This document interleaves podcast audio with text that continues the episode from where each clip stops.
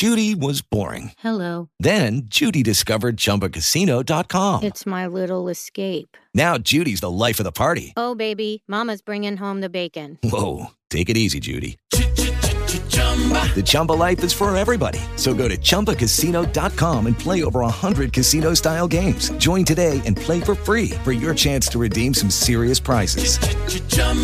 ChumbaCasino.com. No purchase necessary. Void where prohibited by law. 18 plus terms and conditions apply. See website for details. It is Ryan here, and I have a question for you. What do you do when you win? Like, are you a fist pumper? A woohooer, a hand clapper, a high fiver. I kind of like the high five, but if you want to hone in on those winning moves, check out Chumba Casino. At ChumbaCasino.com, choose from hundreds of social casino style games for your chance to redeem serious cash prizes. There are new game releases weekly, plus free daily bonuses. So don't wait. Start having the most fun ever at ChumbaCasino.com. No purchase necessary. VGW. Void where prohibited by law. See terms and conditions. 18 plus.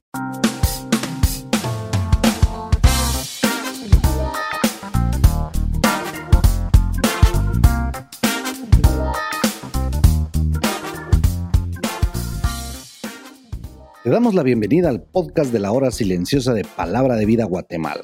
Es una gran bendición para nosotros poder compartir la palabra de Dios contigo. Te animamos a que puedas escudriñar el pasaje del día de hoy y descubras los desafíos que Dios tiene para ti.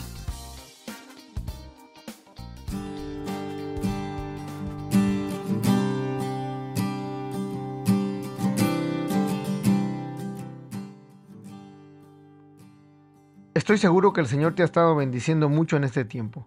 El día de hoy, miércoles, nuestra meditación se encuentra nuevamente en la carta del apóstol Pablo a los Gálatas, esta vez en el capítulo 2 del versículo 1 hasta el 6. La paternidad de esta carta a los hermanos en Galacia queda clara en el versículo 1 del capítulo 1, cuando aquel apóstol se presenta como Pablo, quien ha dejado en claro que no hay otro evangelio y que no es anunciado según hombre, sino por revelación de Jesucristo, de quien ahora se dice, aquel que en otro tiempo nos perseguía, ahora predica la fe que en otro tiempo asolaba, y glorificaban a Dios en mí. Pablo escribe esta carta ya que había judaizantes que estaban incursionando, digamos, en la iglesia de esta zona, como prácticas apegadas a la ley mosaica, haciendo un ritualismo cristiano, como podríamos decir, un evangelio legalista. Leemos cómo continúa la carta del apóstol. Después de pasados 14 años, subí otra vez a Jerusalén con Bernabé, llevando también conmigo a Tito. Hacemos un pequeño alto y hacemos notar a un personaje que es interesante por demás decirlo, y lo es en varios sentidos. Vamos a decir que es un personaje como dice Adrian Rogers, que si él quisiera hacer un prototipo de miembro de su iglesia, es decir, el miembro modelo, el miembro soñado, bueno, decía Adrian Rogers, este sería Bernabé, que por cierto no era su verdadero nombre. Este hombre se llamaba verdaderamente José. Y claro, sus compañeros de ministerio le habían puesto como sobrenombre un nombre, y este era Bernabé. Es muy interesante la razón por la cual le asignaron este nombre a José. Usted conoce a personas que tienen al menos un apodo o dos. Y también sabemos que los apodos comúnmente resaltan características de las personas que lo poseen. Por ejemplo, bueno, no vamos a entrar en detalles de apodos. Pero en este caso, el sobrenombre significa hijo de consolación, Bernabé. ¿No te gustaría tener un sobrenombre como este? Que te digan tus amigos, amigo confiable, o joven responsable, o qué tal el chico sonriente. Bueno, este es el caso de Bernabé. Seguro que era una persona que lo encontrabas animando a otras personas, eh, aquellos que estaban cerca, motivando a los hermanos. Era de esas personas positivas. Paracletos es la palabra que se utiliza aquí. Es la misma palabra utilizada en relación al Espíritu Santo, que es el consolador. Gracias a Dios por el Paracletos y aquellas personas que hacen esta labor en nuestras iglesias con nuestros hermanos. El relato de Bernabé lo encontramos en el capítulo 4 del libro de los Hechos. Pablo deja claro que fue por revelación que se le dijo que viajara hacia Jerusalén. Y en el versículo 2 nos cuenta que habló con las autoridades de la iglesia de manera que estuviera él seguro de que las creencias de estos fueran las mismas. Y así era. Pablo dice, quería asegurarme de que estábamos de acuerdo, porque temía que todos mis esfuerzos fueran inútiles y que estaba corriendo en vano. En el capítulo anterior nos ha dicho que debemos estar alertas con los que predican un mensaje diferente, un evangelio corrompido. Y Pablo estaba consciente y seguro del evangelio que él mismo estaba predicando. Mas no estaba seguro de los hermanos de reputación, como él lo dice, allá en Jerusalén.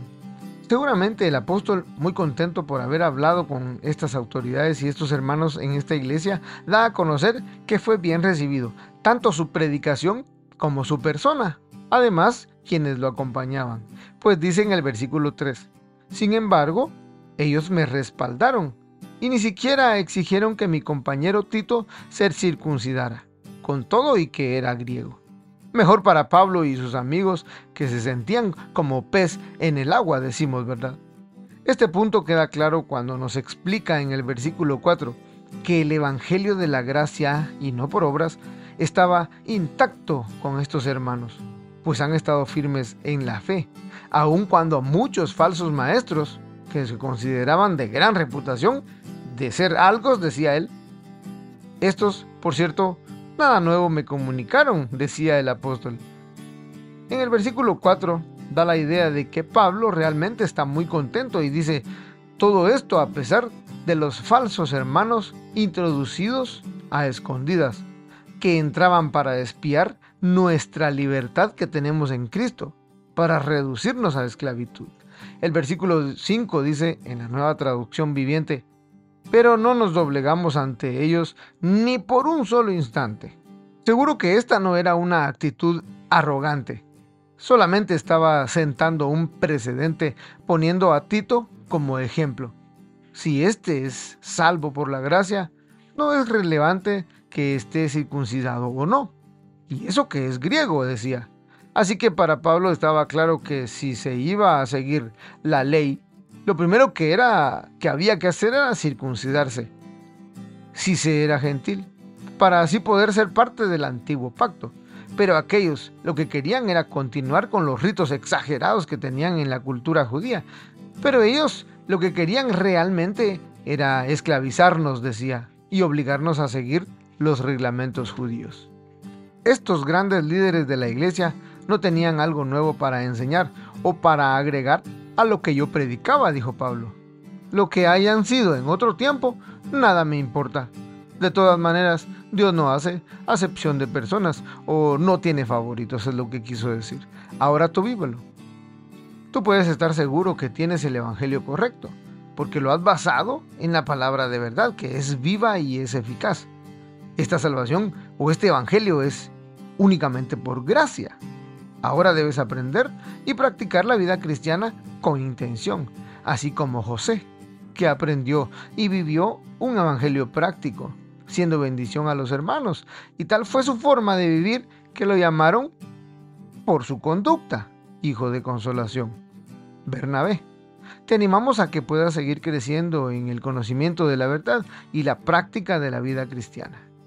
Dios te bendiga.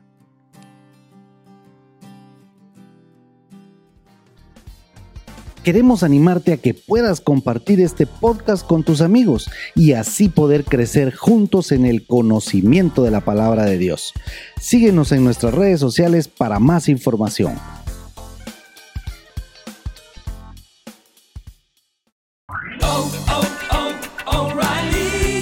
¿Necesitas ayuda? En O'Reilly Auto Parts te ayudamos. ¿Necesitas algún consejo? Te aconsejamos. Nuestros profesionales en autopartes están siempre disponibles para ayudarte a encontrar lo que necesites. Excelente servicio al cliente es solo una de las ventajas que ofrece O'Reilly Auto Parts. Los profesionales en autopartes. Oh, oh, oh,